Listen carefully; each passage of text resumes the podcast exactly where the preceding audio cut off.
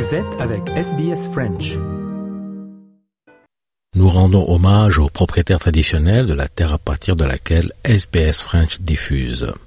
Le peuple Wurundjeri de la nation Kulin ainsi que leurs aînés passés et présents.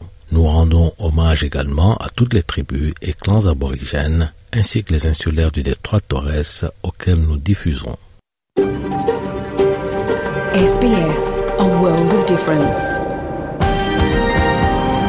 You're with SBS French on mobile, online and on radio. Vous êtes avec SBS French sur votre smartphone, en ligne et à la radio. Madame, euh, Monsieur, bonjour, bienvenue au programme de ce jeudi 23 novembre. Avec vous, Jean-Noël Ducasse et au cours de cette émission, le journal Les Sports et le journal de l'économie en Australie. Il est 13h, c'est l'heure du journal.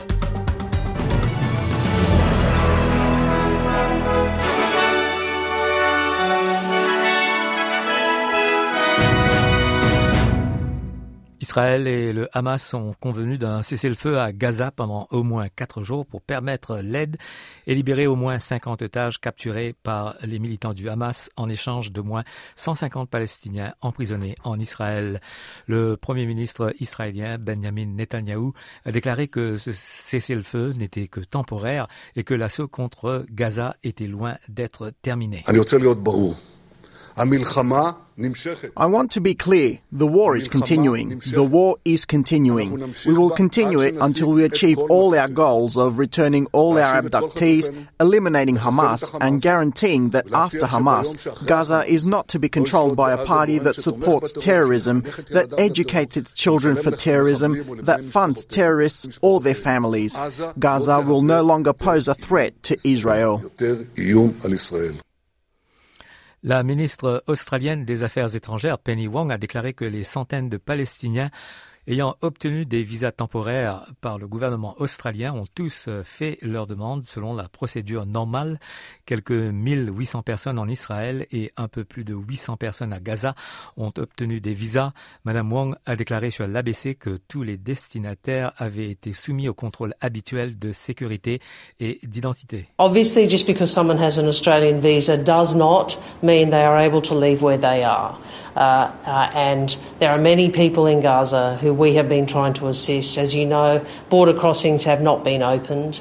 Uh, uh, uh, fully, uh, and we've spent weeks working with others to get some 127 Australian citizens, permanent residents, and their immediate families out of Gaza. Deux personnes euh, sont mortes euh, dans l'explosion d'une voiture au poste frontière de Rainbow Bridge, reliant les États-Unis et le Canada entre les chutes du Niagara. Le FBI euh, Federal Bureau of Investigations enquête sur l'incident. Le Premier ministre canadien déclare que la frontière entre les deux pays a été fermée. La gouverneure de l'État de New York, Kathy Hochul, a depuis confirmé qu'il n'y avait aucune indication de terrorisme.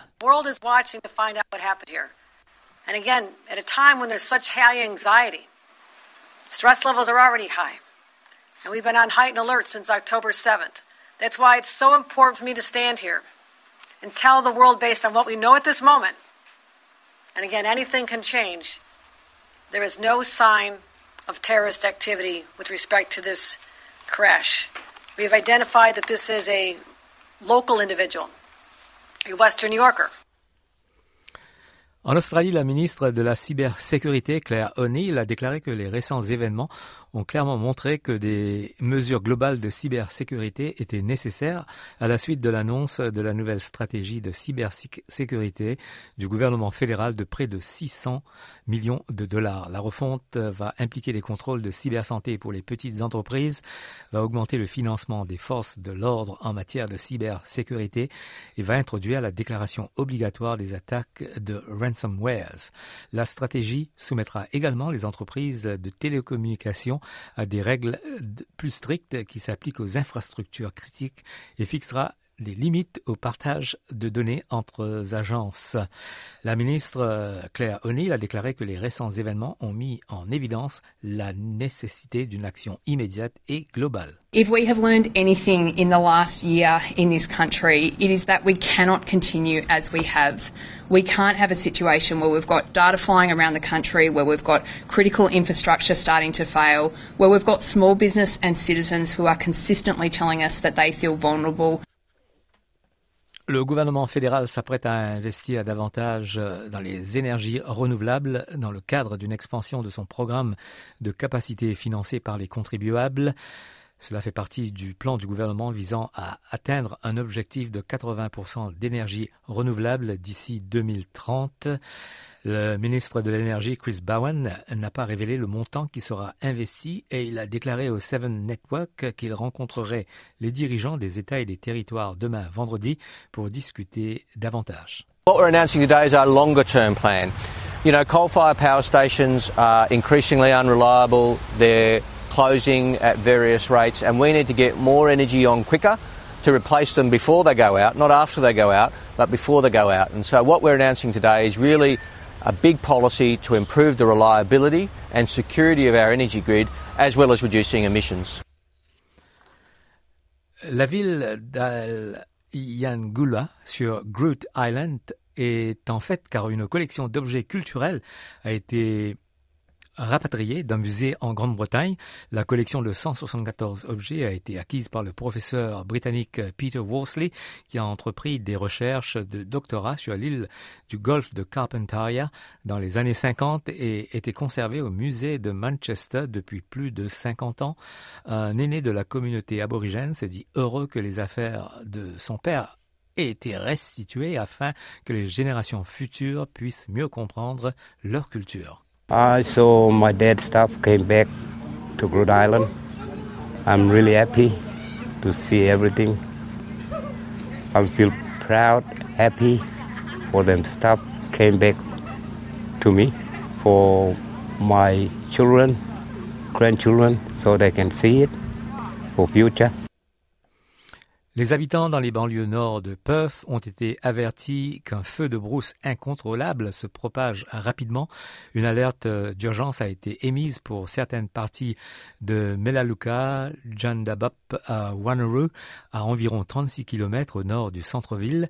L'incendie s'est déclaré près de l'intersection des routes euh, Boundary et Outard à Mariginiop, à Perth. Aujourd'hui, je rappelle, il fera 40 degrés. Voilà, fin du journal.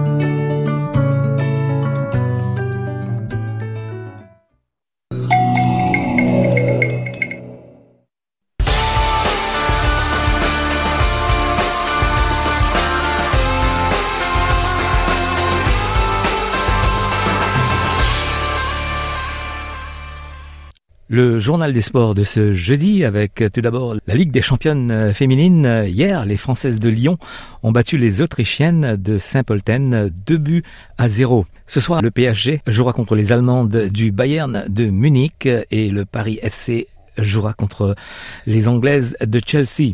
Coupe du Monde des juniors et on parle des messieurs U17, euh, huitième de finale à Jakarta et entre autres la qualification de la France.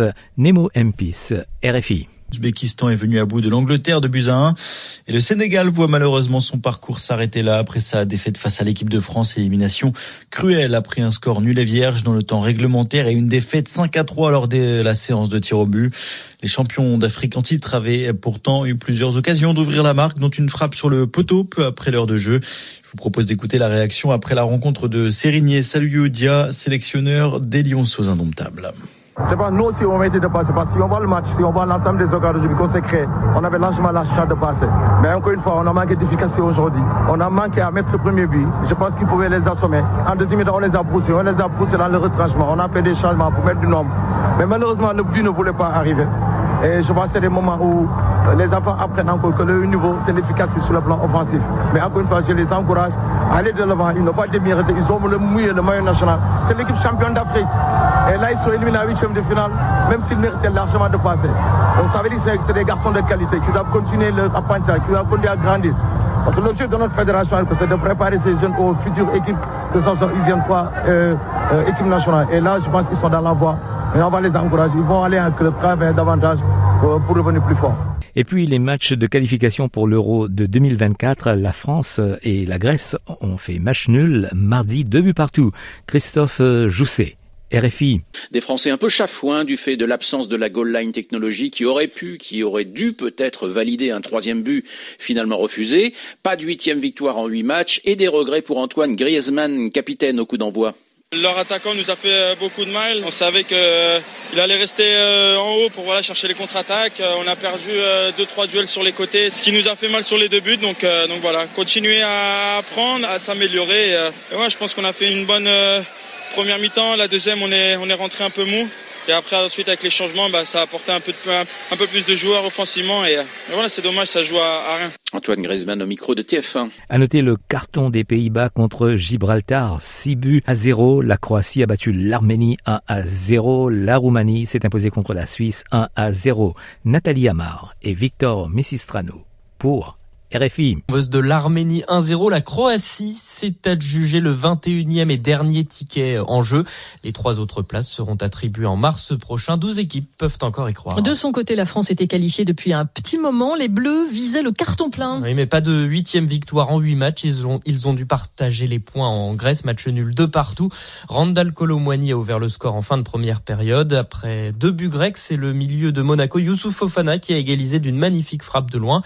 Antoine Griezmann regrette de ne pas avoir réussi le grand chelem. Écoutez l'analyse du capitaine du jour après ce match nul. Leur attaquant nous a fait euh, beaucoup de mal. On savait qu'il euh, allait rester euh, en haut pour voilà, chercher les contre-attaques. On a perdu deux trois duels sur les côtés, ce qui nous a fait mal sur les deux buts. Donc, donc voilà, continuer à apprendre, à s'améliorer. Et ouais, je pense qu'on a fait une bonne première mi-temps. La deuxième, on est, on est rentré un peu mou. Et après, ensuite, avec les changements, bah, ça a apporté un peu, un peu plus de joueurs offensivement. Et, voilà, c'est dommage, ça joue à, rien. La déception d'Antoine Griezmann chez nos confrères de TF1. Les Français seront tout de même tête de série au tirage au sort, au même titre que l'Allemagne, pays hôte de cette euh, Euro 2024. La Mannschaft euh, qui décidément a du pain sur la planche. Sixième défaite en 11 matchs amicaux, cette fois face à l'Autriche 2-0. Et puis la course à la Coupe du Monde de 2026 en zone Afrique.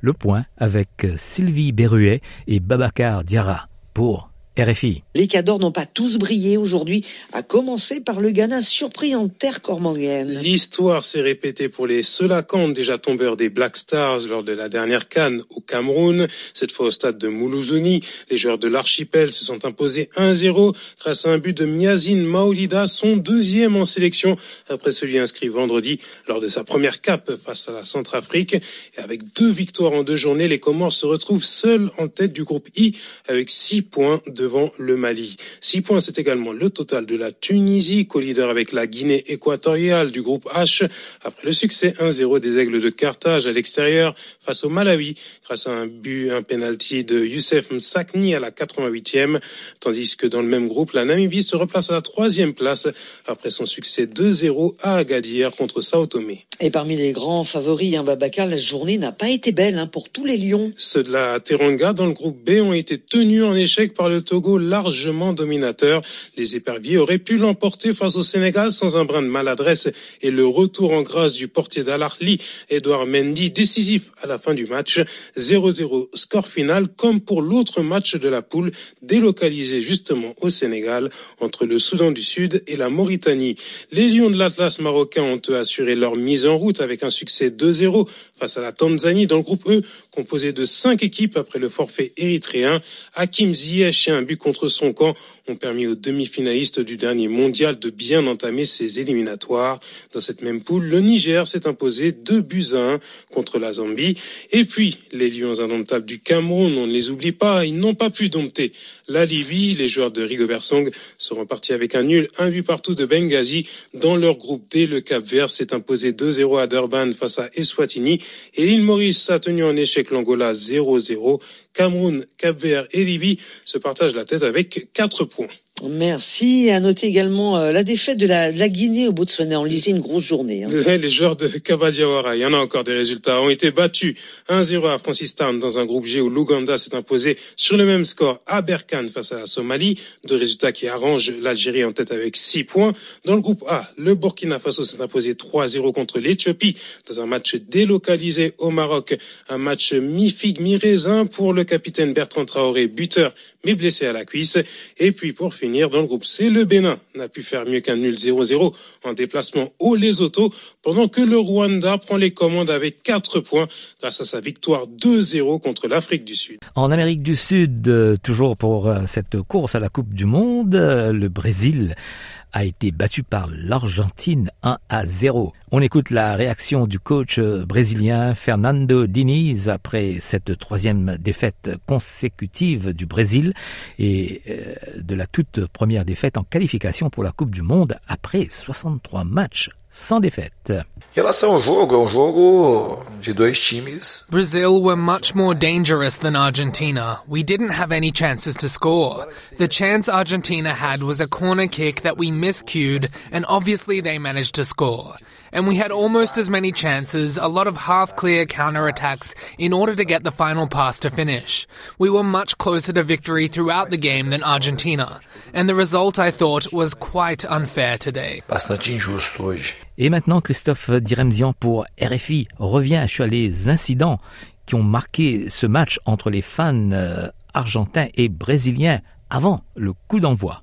Total, la Célessao qui s'incline chez elle 1-0 face au champion du monde, une première en qualification pour un mondial et qui glisse au classement à la dernière place qualificative directe et une ambiance de départ particulièrement détestable, échauffourée entre fans argentins et brésiliens, charge des policiers sur les supporters visiteurs, match retardé d'une demi-heure, bref de quoi dépiter le sélectionneur de la Célessao, Fernando Diniz. C'est toujours regrettable lorsque des scènes de violence, de manque de respect surviennent. Ce qui s'est passé ici pendant la finale de la Copa Libertadores, les bagarres dans les rues. Mais ce n'est pas seulement un phénomène isolé au Brésil et en Argentine. Ça n'était pas arrivé depuis ce match. Ce genre de situations sont présentes depuis bien trop longtemps. En tant que sportif, nous avons une voix et nous devons la faire porter pour stopper ces violences. Je pense que l'importance du match, sa dureté peut expliquer ce qu'il s'est passé. Mais rien sur le terrain n'aurait encouragé des supporters à se battre. Dans ce sens, je pense que les deux équipes se sont bien comportées. Fernando Diniz, sélectionneur du Brésil en plein doute, mais qui ne reprendra les éliminatoires du prochain mondial qu'en septembre 2024. Dans les autres matchs, l'Équateur s'est imposé contre le Chili 1 à 0. Match nul entre le Pérou et Venezuela, un but partout. La Colombie s'est imposée contre le Paraguay 1 à 0. Et l'Uruguay a battu la Bolivie 3 à 0. Et puis il y avait aussi un match amical avec l'Autriche qui a battu l'Allemagne 2 buts à 0. On passe au rugby avec Antoine Dupont, le capitaine des Bleus sacrés, mardi dernier. Précision, RFI. Le rugby à 7 tricolore ne pouvait rêver plus belle tête d'affiche. Antoine Dupont, le capitaine du 15 de France et meilleur joueur du monde 2021. Après plusieurs mois de tractation avec la Fédération française et son club du Stade toulousain, il a décidé de relever ce défi, s'adapter à un rugby très éloigné de celui qu'il connaît depuis toujours. Car le rugby à 7 n'est pas un rugby à 15 en miniature. Pratiqué sur un terrain identique, il requiert déjà une excellente condition physique vu le nombre moindre de joueurs présents. Plusieurs matchs de 14 minutes peuvent d'ailleurs se jouer dans une même journée. Outre cette gestion physique, Antoine Dupont devra s'adapter à des tactiques très différentes, se fondre dans un collectif bien rodé et trouver la complicité indispensable dans le rugby à 7 avec ses partenaires. Pour cela, le joueur de 27 ans participera à deux épreuves du circuit mondial en février et mars prochain à Vancouver et à Los Angeles, avec pour conséquence l'impossibilité pour lui de participer au traditionnel tournoi des six nations. En revanche, le demi de mêlée continuera à jouer à 15 avec son club du Stade toulousain jusqu'à la fin de la saison. En championnat et en Coupe d'Europe, un sacré exercice de va-et-vient, mais les jeux en valent bien la chandelle. Un mot de basket avec la bonne performance de LeBron James et aussi une nouvelle des JO de Paris de 2024. Christophe Diremzian.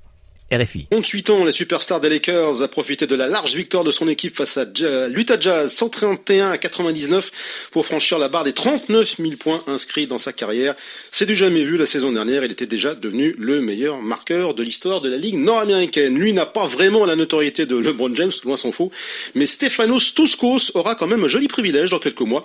Ce champion olympique grec d'aviron au JO de Tokyo sera le premier porteur de la flamme des Jeux de Paris 2024. Comme le veut la tradition, il allumera la torche sur le site antique d'Olympie le 16 avril prochain. Voilà pour le journal des sports de ce jeudi.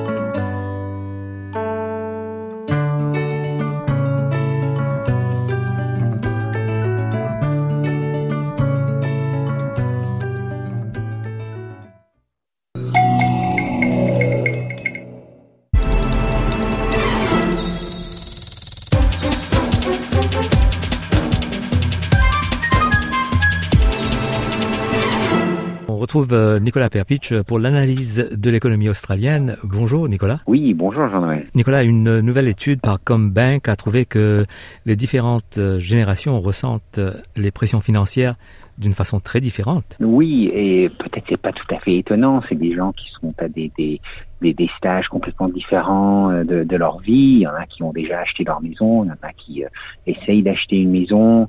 Euh, donc à la fin de leur carrière, leur carrière, au début de leur carrière. Mais là, il y a eu Camban qui a fait cette étude, qui a regardé les données de 7 millions d'Australiens, et ils ont ils ont trouvé que en fait c'est les jeunes gens qui ressentent plus euh, les choses comme les taux d'intérêt qui euh, montent et la, pression créée par euh, par les, les, loyers qui sont assez hauts toujours. Et par contre, les Australiens plus vieux, eux, ils, ont moins de pression comme ça. ils ont peut-être déjà payé pour leur maison, donc eux, ils sont peut-être à la retraite et ils continuent à dépenser pas mal d'argent. Et donc, si on regarde de, de plus près, les gens de moins de 30 ans, ils sont obligés pas tous bien sûr, de, de, de couper euh, leurs dépenses sur la nourriture même, euh, sur euh, l'essence, sur l'assurance, l'assurance médicale, l'assurance sur leur voiture ou, ou leur maison. Et donc, selon cette étude, il y a, y a des il y a des il y a des différences assez importantes selon l'âge et la géographie des gens. Le plus jeune qu'on est, euh, plus c'est probable qu'on va devoir euh, laisser le portefeuille dans la poche. Euh, et ça, c'est différent de ce qui s'était passé pendant la pandémie, où on a vu que les, les, les, jeunes gens en fait dépensaient plus d'argent. Mais là, à partir de, de, l'année 22, 2022, à peu près juin, juillet 2022, quand la Banque centrale commençait à faire augmenter les taux d'intérêt, euh, et il y avait l'inflation, on a vu que, que ça, ça a commencé à changer. Les, les gens plus jeunes euh, dépensaient euh, moins d'argent. Et donc ça, ça, ça, ça, continue. Et on voit vraiment que il y, a, y, a, la demande pour pour les maisons, pour les pour les appartements, pour les les lieux de location euh, qui, qui continue à être euh, trop bas. Euh, bah, la demande est énorme, mais la disponibilité de ces choses-là reste très bas, donc c'est un marché euh, très très très serré. Euh, donc c'est très dur pour ces gens-là. On en a beaucoup parlé, mais là on voit vraiment du, un très bon exemple du, du coût de la vie et comment comment ça touche, comment les différentes générations euh, ressentent euh, ressentent ça. Euh, donc comme comme j'avais dit, les gens plus âgés, souvent ils ont déjà déjà déjà payé pour leur maison, ils ont peut-être économisé pas mal d'argent, ils ont de l'argent dans la poche, donc pour eux les taux d'intérêt plus hauts, ça veut ça il y a moins d'effets. Et ils ont plus de, de, de salaire, ils ont plus d'argent en plus. Et donc on voit les retraités qui en fait maintenant, euh, en ce moment, sont en train de dépenser plus euh, qu'avant. Et ils, dépensent sur euh, des croisières ou aller au resto, des trucs comme ça. Et il y a même certaines personnes qui ont accuser les Australiens plus vieux de d'aider euh, l'inflation à, augmenter, à monter, parce qu'ils dépensent euh, plus d'argent. Mais bon, il y a d'autres économistes qui disent que bon, faut pas exagérer non plus, c'est pas nécessairement ça. Mais euh, en tous les cas, c'est sûr que la, vie en ce moment est, est plus facile si on est un peu plus âgé, on a moins de dépenses, moins d'enfants, peut-être, les enfants sont plus âgés, ont quitté la maison. Donc c'est sûr qu'il y a moins, moins de pression, ça c'est sûr. Et puis euh, cette semaine, on a on a pu voir comment un ou une PDG ne peut pas rester dans un poste euh, longtemps quand il ou elle perd la confiance euh, du grand public. Oui, voilà. Et euh, bon, on avait déjà vu ça avec Qantas, la ligne aérienne australienne. Euh, ils, avaient pas mal de problèmes et on a vu donc l'ancien PDG Alan Joyce qui a quitté la compagnie bien en avance de ce qu'il avait prévu lui-même et même le chef du conseil d'administration, le chair, Richard Lloyd, il va démissionner avant la fin de l'année prochaine. Euh, et lui, il n'avait pas l'intention de partir, mais euh, c'est sûr que Qantas c'était une compagnie très adorée, c'était le spirit of Australia, mais il y avait tellement de scandales euh, et euh, ils avaient euh, perdu la confiance d'une grande partie du, du, grand public. Et là, on a vu ça encore une fois avec une autre très très grande compagnie australienne, Optus, quand je dis australienne en fait, euh, euh, c'est une, une, compagnie, euh, euh ça fait partie d'une compagnie basée à Singapour, mais euh, on a vu le, le PDG de, de Qantas qui, qui, a décidé de partir. Kelly Rosmarin, et ça c'était moins une surprise que, Qantas peut-être. on a vu la, la, panne à l'échelle nationale de l'opérateur d'Optus, euh, c'était le 6 novembre, mais c'était une panne euh, qui était liée, liée à un problème dans son réseau et donc on a vu 10 millions euh, des clients d'Optus privés euh, de leur connexion et de, pouvoir utiliser euh, leur, euh, leur téléphone. C'était un incident d'ordre technique, mais d'une très très grande ampleur. Et donc voilà, Kelly Osman qui a annoncé qu'il démissionnait après qu'elle avait, elle a dit qu'elle a qu'elle a réfléchi un peu et c'est donc une des raisons personnelles. Et euh, quand même, elle a ajouté qu'elle, que, que c'était un honneur de servir euh, comme le PDG, mais c'était le bon moment pour partir. Et euh, personne personne s'est disputé avec elle à ce propos. Euh, bon, c'est vrai que ces problèmes techniques, c'est pas quelque chose qu'elle, elle aurait pu résoudre personnellement, mais c'était une catastrophe quand même à, un très grand, à une très grande échelle, et c'était elle vraiment le responsable en, en fin de compte. Euh, et même euh, donc la, la, maison mère d'Optus, euh, la, la, compagnie qui appartient à Optus, a dit que l'organisation avait besoin de, de, regagner la confiance du grand public parce que sans ça, il n'y a rien. Et maintenant, ça, Bon, c'est vrai que la crise, euh, la crise immédiate est, euh, est finie, mais euh, pour Optus, c'est un problème qui va continuer assez longtemps. Euh, un nouveau client qui cherche euh, qui cherche une compagnie euh, de, de, de télécom, un opérateur télécom, va ne peut-être euh, se poser des questions avant de signer avec Optus. Euh, donc ça va pas immédiatement être yes Optus nécessairement.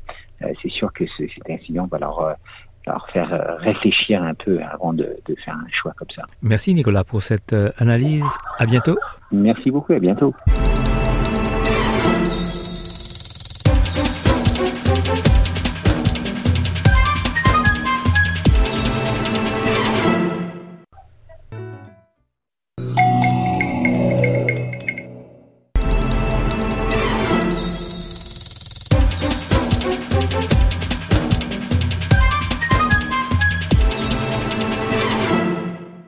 Plaisir d'avoir Natacha Gérante, euh, qui est membre du comité du Festival Suisse en Australie. Bonjour et bienvenue sur nos ondes. Merci beaucoup. Natacha, le, le Festival Suisse de 2023, c'est du 25 au 26 novembre. C'est à Main Ridge, euh, dans le Mornington Peninsula, c'est au sud de Melbourne, dans le Victoria. Peut-être... Euh, pour nos éditeurs, parlez-nous de, de l'historique de ce festival qui, qui dure depuis des années maintenant. Oui, oui, depuis beaucoup d'années. Euh, alors, euh, en fait, c'est c'est pas vraiment que pour les Suisses. On aime bien euh, en fait partager euh, tout ce qui est suisse, donc la nourriture, nos coutumes, la musique, les langues, car comme vous savez, la Suisse a quatre langues différentes, donc souvent on pense que on pense qu'à l'allemand, euh, mais euh, moi, moi par exemple, je viens de Genève, donc euh, je parle français. Et on a un peu de tout dans le groupe, aussi italien. donc voilà, c'est pour partager en fait avec avec les gens de l'Australie, mais surtout de Melbourne, ben, les coutumes suisses et, et tout ce qui va avec. Et vous avez choisi euh, Main Ridge dans le Mornington euh, Peninsula. Il y a une raison particulière? Oui, alors l'année passée, on avait choisi euh, Main Ridge parce que c'était dehors et ça, ça, paraissait, ça paraissait une bonne opportunité de, de faire quelque chose d'un peu différent. et on, avait un peu peur de la distance de Melbourne et de, si les gens allaient faire le trajet. Mais en fait, on a remarqué que comme comme notre culture, ben c'était presque le perfect match. Euh, les, les montagnes vertes et, et, et, la nature et les arbres et, et en fait c'est vraiment parfait comme comme endroit pour euh, pour vraiment fêter ça euh, comme de vrais Suisses. Et, ça vous fait rappeler les, des endroits en Suisse? Ah oui, clairement, clairement, c'est vert euh, et, et, un peu euh, plein de, enfin plein, plein d'arbres et euh, et c'est vraiment, c'est vraiment un, un, endroit magnifique et et et, The Pig and Whistle, la, la taverne où, où, on le fête, ils sont ils sont vraiment géniaux et ils adorent fêter ça avec nous, donc c'est c'est vraiment un plaisir. Sauf ce qui manque, c'est le Matterhorn euh, dans la distance. Oui, voilà, exactement. Natacha, parlez-nous de, de ce que vous proposez pour cette édition de 2023. C'est, le thème, c'est, je crois, Alp, Alp and Away.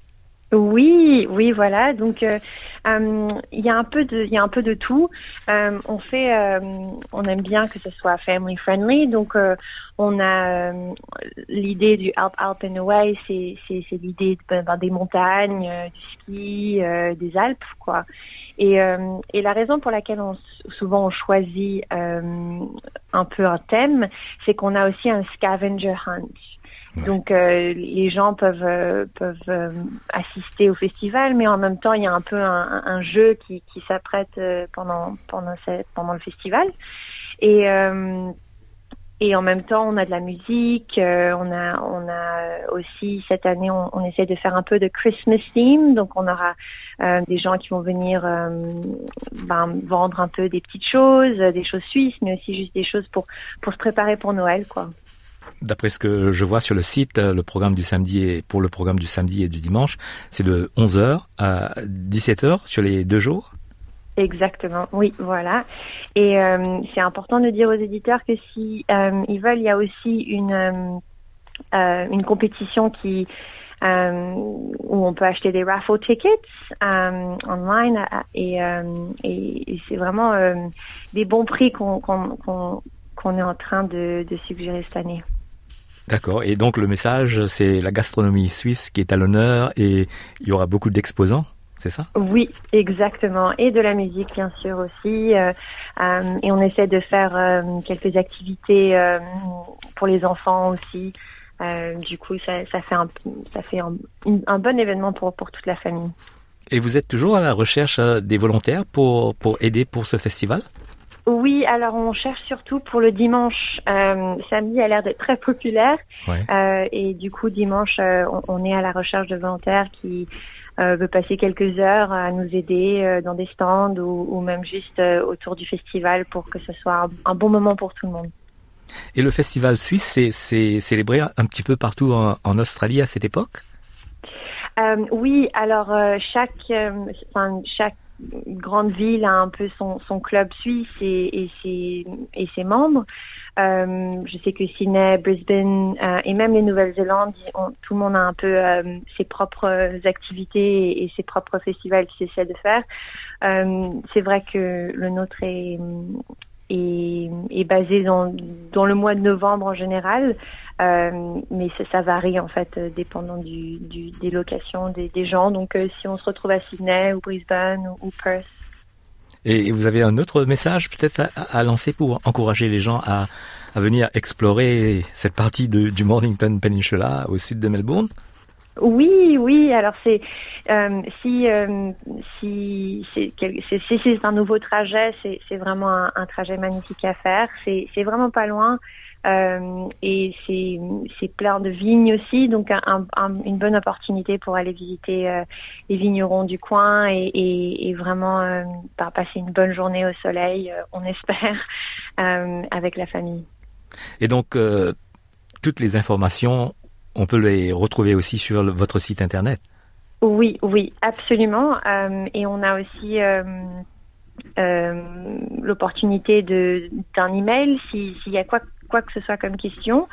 Euh, on a un Instagram aussi, euh, ce festival euh, qui, qui, a, qui, en fait, on, chaque jour et chaque semaine, on essaie de, de donner un peu plus d'informations sur les gens qui vont être là, sur euh, les stallholders et les gens qui vont chanter et les sponsors qui vont nous sponsor cette année au festival. Donc c'est swissfestival.com.au, c'est ça? Oui, swissfestival.com.au. L'Instagram, c'est Swiss Festival Australia. Et Facebook aussi, j'imagine? Oui, oui. D'accord. Merci, Natacha Gérante, d'être intervenue sur nos ondes et, et, bon succès pour ce festival. Merci beaucoup. Merci, Jean-Noël. Merci.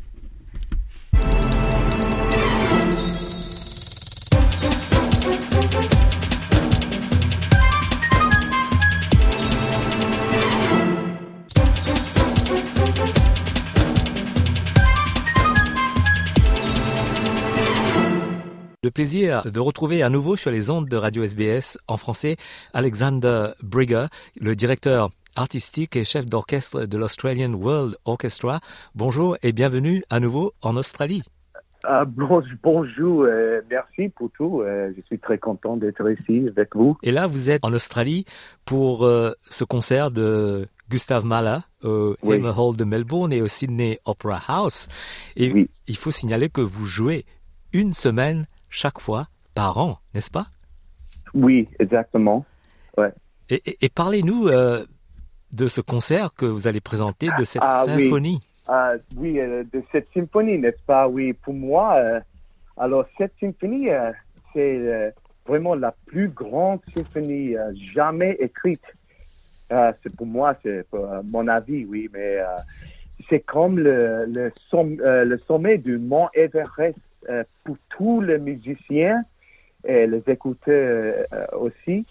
Euh, c'est à la fois tragique, traitant de la mort, mais aussi éclairant qu'après la mort, la vie, la vie continue, oui, l'univers continue et la nature et le monde continue d'être beau.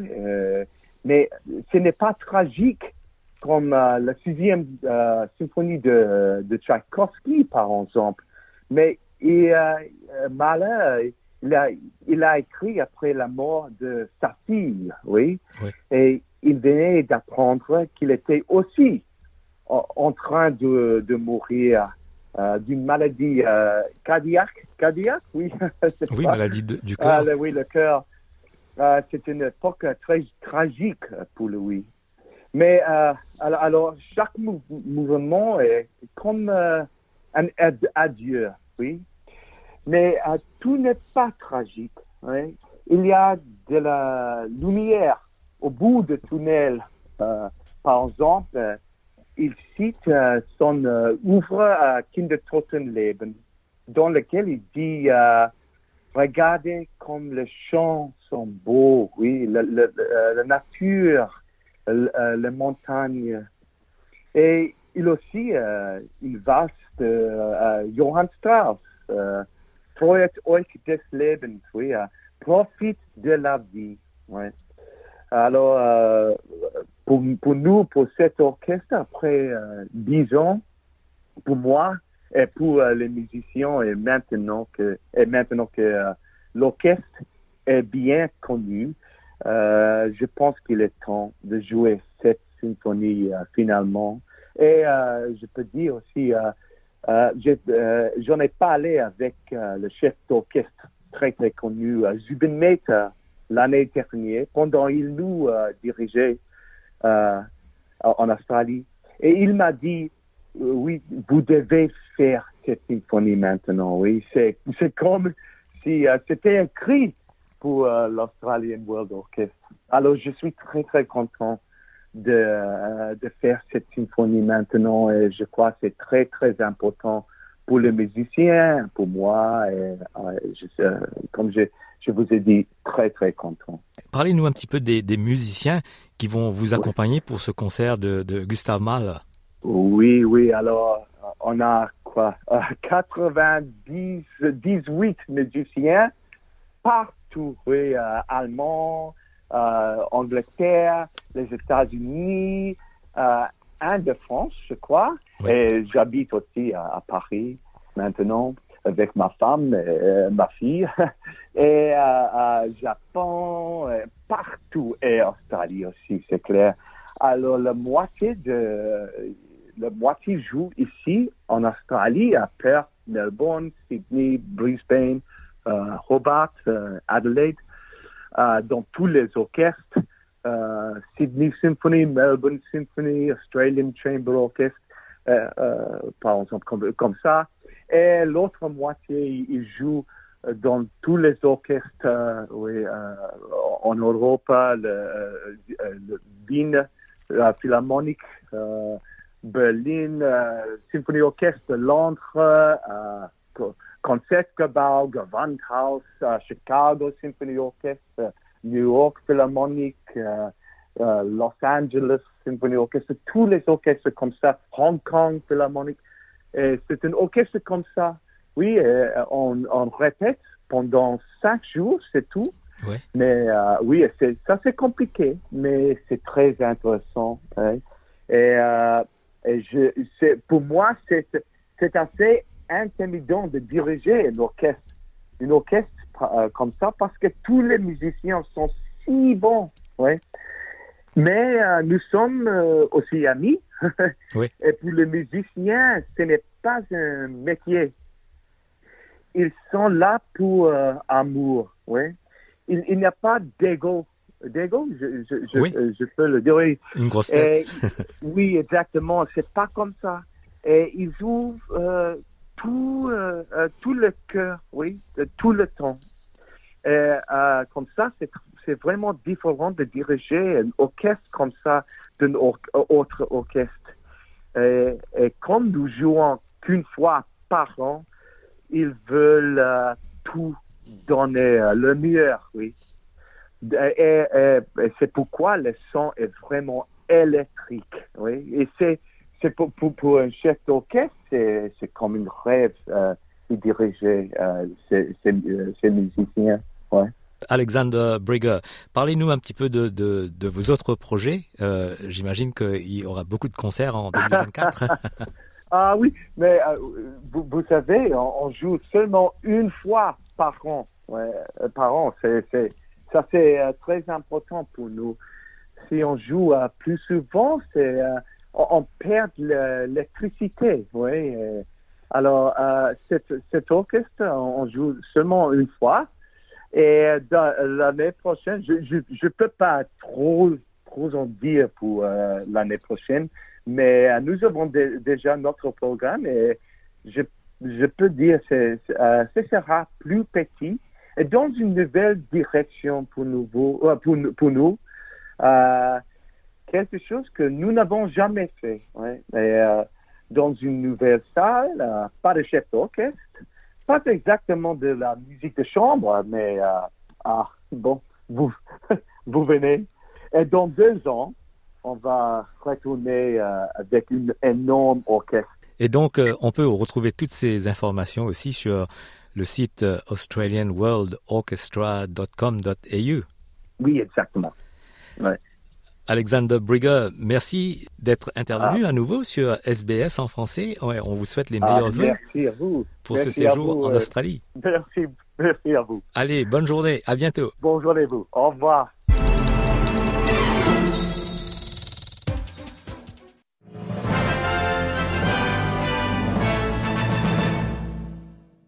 Et en fin d'émission, un rappel des grands titres de ce jeudi 23 novembre. Les familles des otages israéliens et des prisonniers palestiniens attendent le début d'un cessez-le-feu temporaire. Le terrorisme a été exclu comme cause de l'explosion du poste frontière entre les États-Unis et le Canada. On vous rappelle cette information que les habitants dans les banlieues nord de Perth ont été avertis qu'un feu de brousse se propage rapidement. Une alerte d'urgence a été émise pour certaines parties de Melaleuca et Jandabap à Wanuru, à environ 36 km au nord du centre-ville. Voilà, merci d'avoir été avec nous pour ce live du jeudi 23 novembre de 2023. À très bientôt sur SBS en français.